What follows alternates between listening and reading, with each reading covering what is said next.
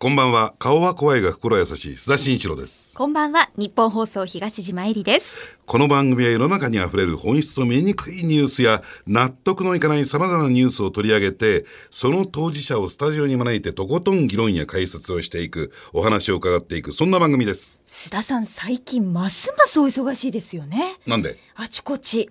え、何どこに行ってらっしゃるんですか？いや、あのね、忙しいことは忙しいんだけれども、あんまりお金にならない仕事で忙しくてですね、えー今日もこんな仕事させていただいてるんですけどね。申し訳ありません。のー東島もさ、はい。見たよ？日本放送の女子アナカレンダー。お、悪口言うんじゃないですセンターいかや、センターになんかね、ドーンといて、ね。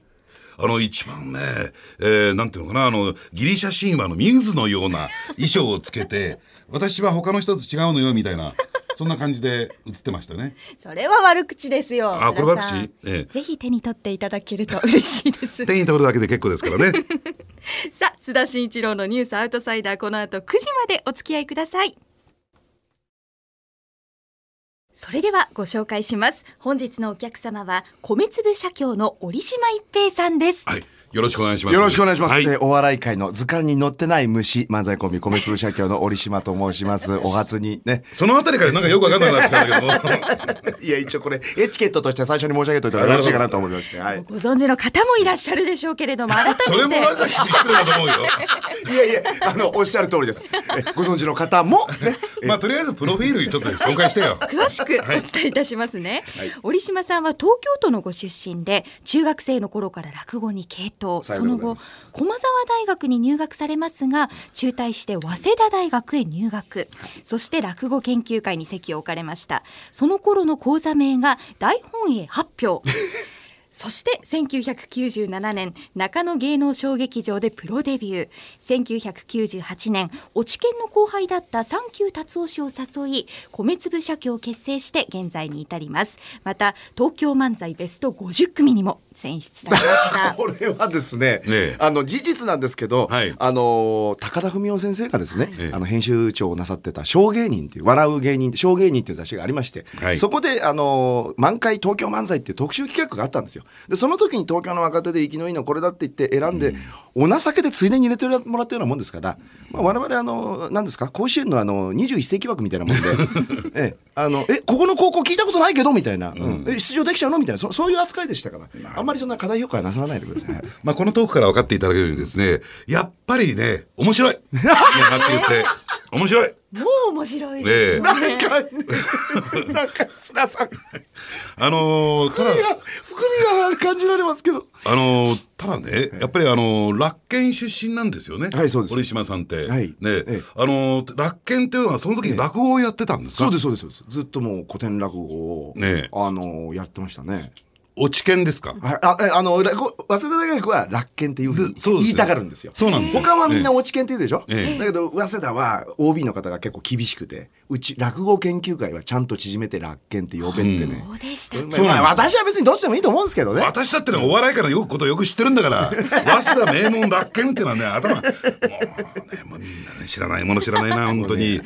でその時はいははい。落語をやっておられて、ええ。で、はい。あの、漫才師にっていうシフトした全然もう、あの、考えなかったですね。うんプロの、だって話し家になろうなんて、そんな大それた野心なかったですし。えええで、あの、ただ一応、その、学内で学園祭とかね、早稲田祭とかやるときに、番組を組むじゃないですか。はいでその時に、開口一番から鳥の人間まで、落語しかなかったんですよ。息苦しいよ、バカ野郎っつって。ほんで、後輩から同級生から見渡して、なんか楽器弾けるとか、その手品できるとかいないのかよ、色物ないのかって言ったら誰もいなかったんで、たまたま横にその、まあ、今、三居達夫って言ってる後輩がいまして、じゃあしょうがないから俺俺とお前で漫才でもやるかっていうのが、運のつきでしたね。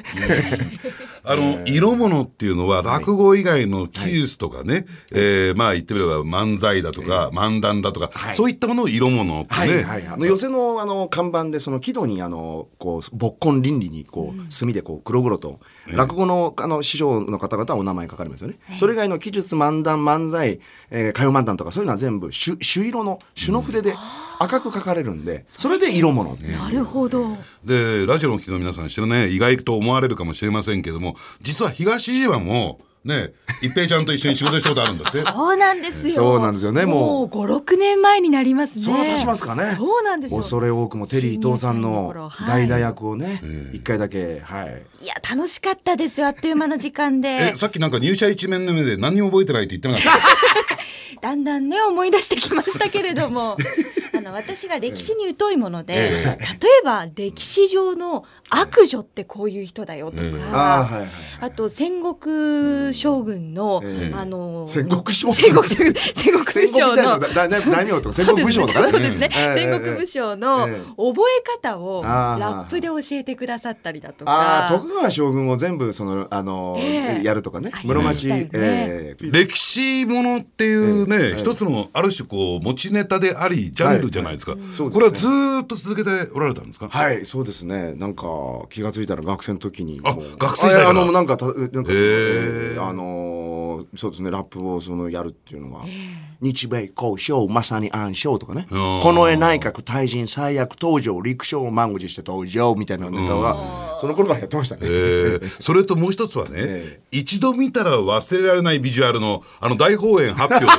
はい、あの衣装。浴衣にあの帝国陸軍の旧帝国陸軍の軍帽をかぶってね、ええ。はい、あの真っ赤さがかけるようなレイバンのサングラスかけて、ええ。はいでえあれも学生時代からなんですか？あれはですね違いますね。あれはもう1415年前に、ええ。あのもう本当にあの切羽詰まって追い詰められて無理やり切り出したようなネタでして、ええ。えでもあれって結構、あのね 人気高いですよね。えいやいやあのキャラクター。何をおっしゃいますかあの僕ねなんかであの YouTube で見ましたよ。あの浅草のね演芸場の他の芸人さんが「はいはいはい兵隊さん兵隊さん」って呼んでるええそうですそうです。あの 亡くなった前田林師匠ってナンセンストリオってね、昭和40年代に本当一世風靡された方なんですけども本当晩年お世話になってかっこよかったですよ。70過ぎてね女子高生をねガンガン笑わせるんですよ。シアター D っていうね今は亡きあの渋谷の劇場で、あのあもうその背中がかっこよくてね、俺も70過ぎてこうやって若い子を笑わせられるかなっていう。で亡くなられてあのマンションにねお邪魔したらパッと見たらねトロフィーとか全然そんなのないんですよ、もうそういうのはね野暮だからっつって別の部屋に隠してやってあの天井のねとこにねあの刑務所からの感謝状だけ。慰問に訪れられてたんですよね。その感謝状しか飾ってない粋だなっていうね師匠でしたけどね。その方に「おい兵隊さんこっちこっち打ち上げ行くよ」って散々言われてましたけどね浅草東洋館でもうよく、えー今の話も分かるようにですね結構演芸場寄席にね、ええ。ー出ておられるっていうか今落語協会に所属ですから、最近の若手芸人さんって、はい。テレビとかこういったラジオに出たがるんだけども、ええあんまり寄席に立たないっていう人多いじゃないですか。そうですね。で、え。えそれでちょっと逆の方向そうです行ってませんもう、ええはい。もう、もう、どうせ地上波お呼びかかりませんから。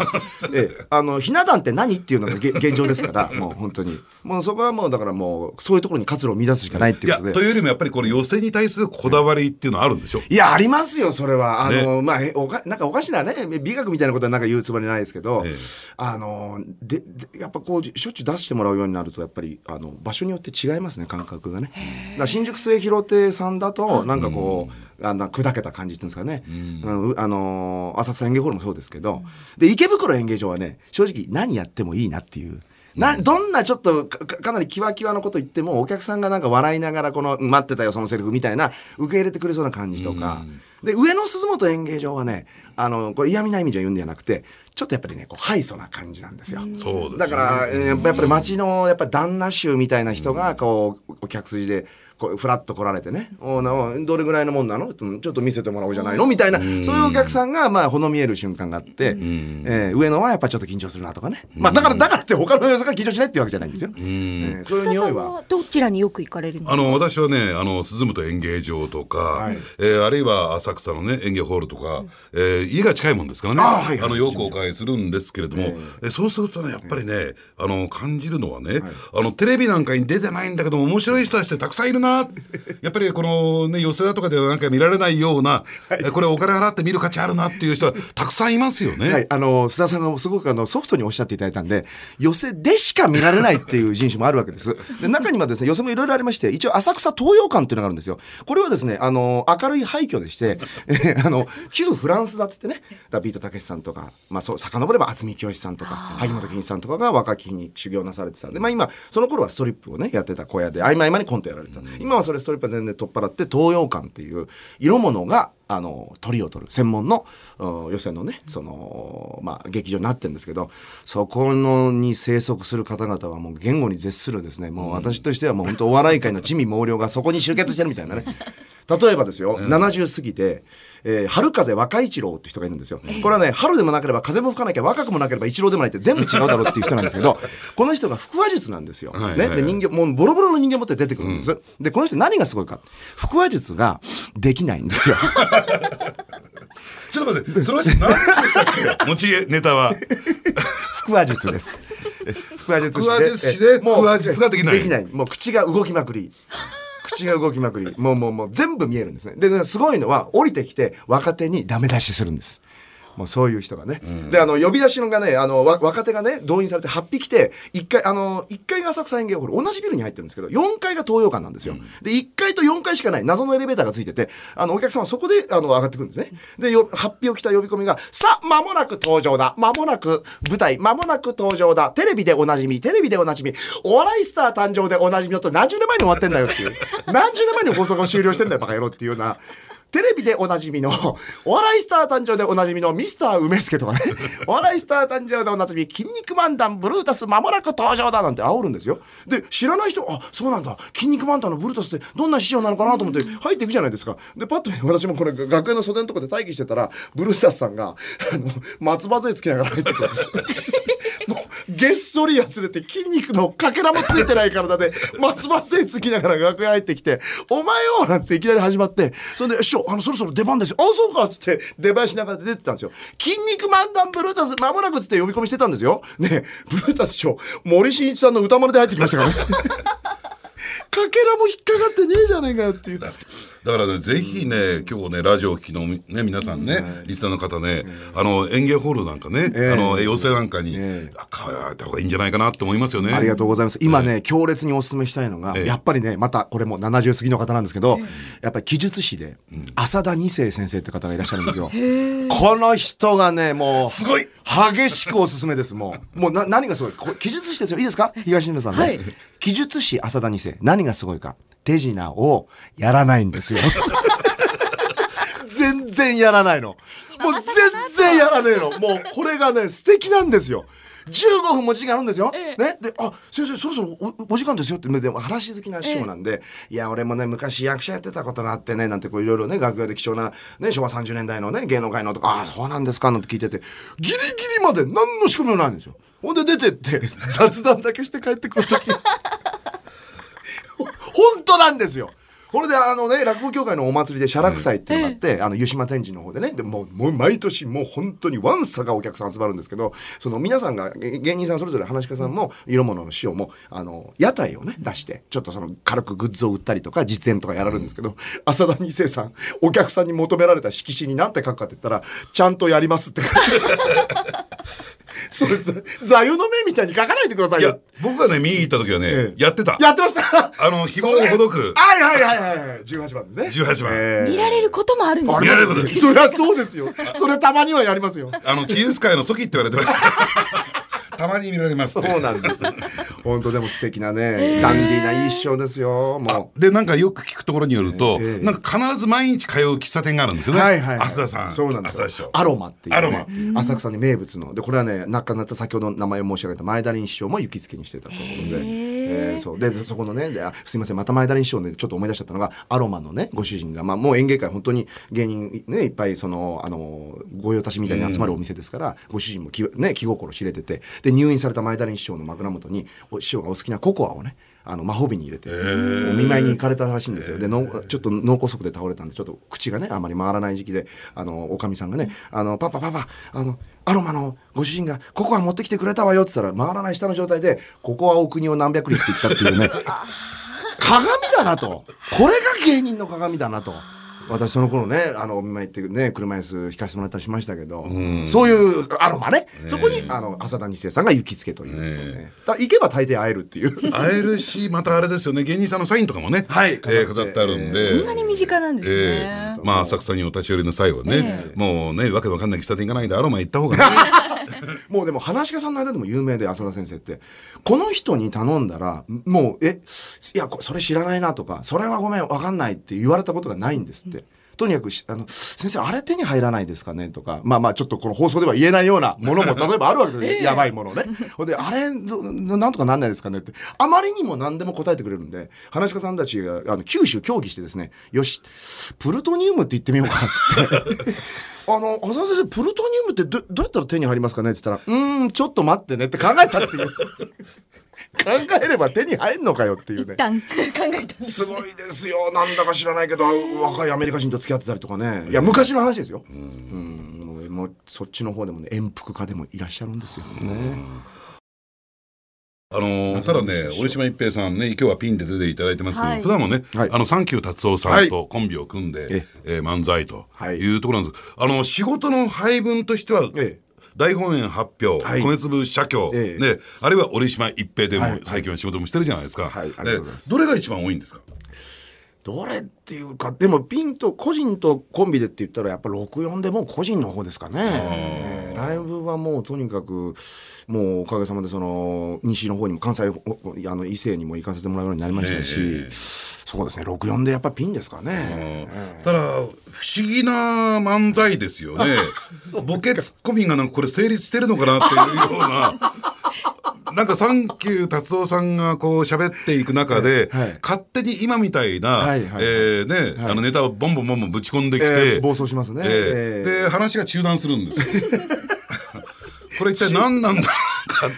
そうですね。あの、マキタスポーツ、あの、まあ、今、あの、一緒にオフィス来たのから渡辺エンターテインメントに移籍した仲間ですけど、彼からは、あの、そうですね、ボケとツッコミじゃなくて、あの、ツッコミと生き様だって言われましたけど、ね、そんな担当部署はないよっつって、どういうことだって言ってるんですけど、えーまあ、彼には二足歩行の外旋車とかいろんなこと言われるんですけどね。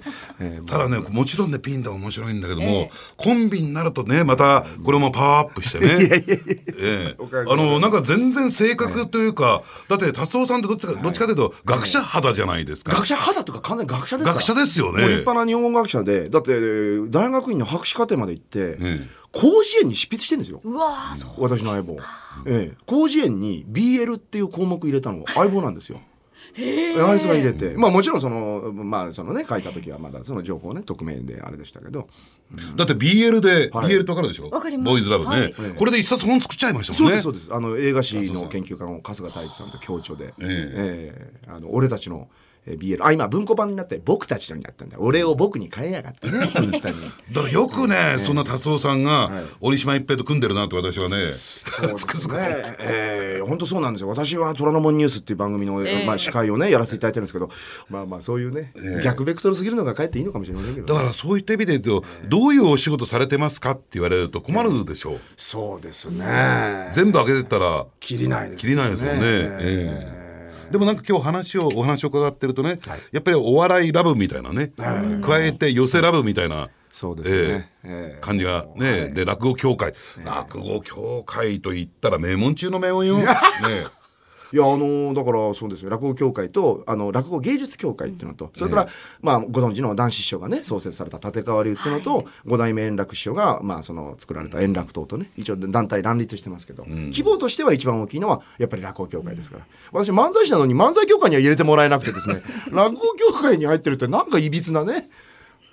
なんでそうなっちゃったんですか？いや全然もう気がついたらなんですよ気がついたらなんか入れてもらってたみたいなナイツに嫌われたとかいやいや 彼らそんな権力者じゃないですから。本当に。いやいや、あの、いや、あ、でもけ、そうか、結構、いや、偉いな。理事ですからね。理事ですよ理事ですよ。今やも花輪さんは理事ですからね。ええうん、いや、偉いよね、偉いね。権力者だ、権力者。いやいや、あの、権力者だったって弁当決めるとか、それぐらいだと思いますけどね。あの、いや、その、えー柳家京太郎師匠と立花屋文蔵師匠のお二方の会が、新宿の末広亭だったんですよ。で、ええそこに、なんかゲストで出てくんないかって言われて、あ、もう喜んでもう長谷さんじますよって言って、で、その時に打ち上げで、その、いや、やっぱり末広は作りが、あの、昭和の香りがしていいですね、なんて話して、普通に喋ってたんですよ、散々。いや、もうここに出ても今日はいい思い出作りができましたよ、なんて、まあ、まあ、お客様よく受けてくれてね、なんて言って言ったら、たまたま横にいらっしゃったのが末広亭の社長さんで。ええ。ええ。ずいぶんなんか慣れ慣れしいお客さんがいるなと思ってたんですよ。ものすごい、いや、ちょっと本当にね、あの、いや寄席の亭主っていうのは絶対的な権力をね時は持ってるんですよね関。亭さんはもうそうですから、でなんかもう本当に話し家さんにもう「わあ!」みたいな調子であの喋られてたんでもういいものすごいこう会見を上げられてるね方で、随分すごいお客さんだなと思って道を極めた方の方なのかなとか いろんなこと思ってたらそうじゃなくて関亭さんだったっていうでその方がなんかあいあいつらちょっと欲しいから入れてやってくれみたいなことを、まあ、落語協会になんかねじ込んでくれたというようなことはえ一つ手に伺いましたけどね。